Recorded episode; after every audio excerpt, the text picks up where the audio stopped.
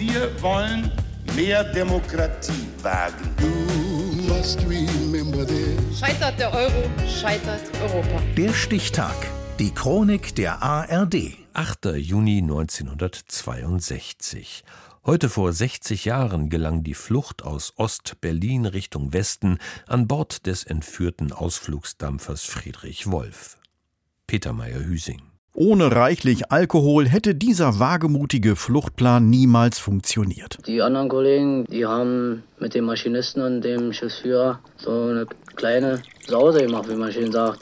Wir wollten die so richtig betrunken machen, damit die schlafen und sozusagen ausgeschaltet sind. Eine Gruppe junger Ostberliner will aus der DDR in den Westen fliehen. Und zwar mit einem Ausflugsdampfer der Weißen Flotte über die Spree. Zwei Steuermänner und ein Koch tüfteln schon länger an diesem Plan. Dafür müssen sie aber den Kapitän und den Maschinisten ausschalten. Mit Schnaps gelingt es. Nach Schichtende wird gezecht. Und wir wollten erst die beiden Fesseln und so und, und in eine Kühlzelle reinlegen, aber dann sind wir zu dem Entschluss gekommen, weil die ja sowieso fest geschlafen haben, dass wir mit denen überhaupt nichts machen, einfach losfahren. Das merken die sowieso nicht. Denn die Gelegenheit zur Flucht ist günstig. Die MS Friedrich Wolf, das Prachtstück der Flotte, soll neue Transformatoren bekommen und muss dafür von der Anlegestelle Treptow in den Osthafen fahren. Sonst gesperrtes Grenzgebiet, denn das Westufer gehört schon zu Kreuzberg. Noch in der Nacht holen die jungen Männer ihre Freundinnen und Ehefrauen an Bord, darunter ein Säugling, und sichern ihr Schiff. Zum Glück. 20 Minuten vorher haben wir uns dann im Maschinenraum die Flurplatten aufgenommen. Das sind so also 5 mm Eisenplatten. Haben wir drei Stück davon genommen und haben uns die noch in den Ruderhaus gestellt von innen. Um 5 Uhr morgens legt die Friedrich Wolf ab und schippert unverdächtig langsam in die Spree. Kurze Schrecksekunde. Ein Grenzschutzboot kommt ihnen entgegen. Doch man lässt das Schiff passieren. Schließlich ist die Reparatur im Osthafen angemeldet und der Mann am Ruder gehört ja zur Weißen Flotte.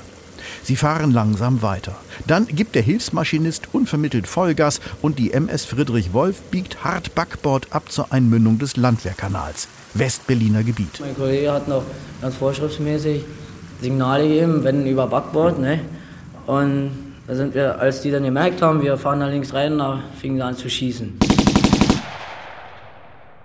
Die bis dahin ahnungslosen kommunistischen Grenzposten eröffneten sofort das Feuer und zwar einmal von den Türmen der Oberbaumbrücke, die ständig besetzt sind, dann von einem Wachhäuschen an dem Landungssteg im Osthafen, von einem Wasserschutzboot und vom Osthafen Quai. Über 130 Geschosse zählt man später, auch Westberliner Wohnhäuser werden getroffen. Da erwidern Westberliner Polizisten, die am Spreeufer patrouillieren, das Feuer der DDR-Grenzschützer und zwingen deren Boot zur Umkehr. Die Flüchtlinge kauern derweil in der Küche des Schiffs und im Ruderhaus und bleiben trotz heftigem Schusswechsel unverletzt. Dann rammt der Bug der Friedrich Wolf die Uferböschung am Landwehrkanal. Sie sind in Sicherheit. Die spektakuläre Flucht ist gelungen. Ja, ich möchte das dazu sagen. Mir fehlte die persönliche Freiheit in der Zone und in Berlin. Der dann wieder nüchterne Kapitän und sein Maschinist nutzten ihren unfreiwilligen Grenzübertritt übrigens nicht zum Verbleib im Westen. Sie kehrten, wie auch ihr Ausflugsdampfer, zurück nach Ostberlin. Den 13 jungen Flüchtlingen gelang ihr spektakulärer Coup heute vor 60 Jahren. Der Stichtag. Die Chronik von ARD und Deutschlandfunk Kultur. Produziert von Radio Bremen.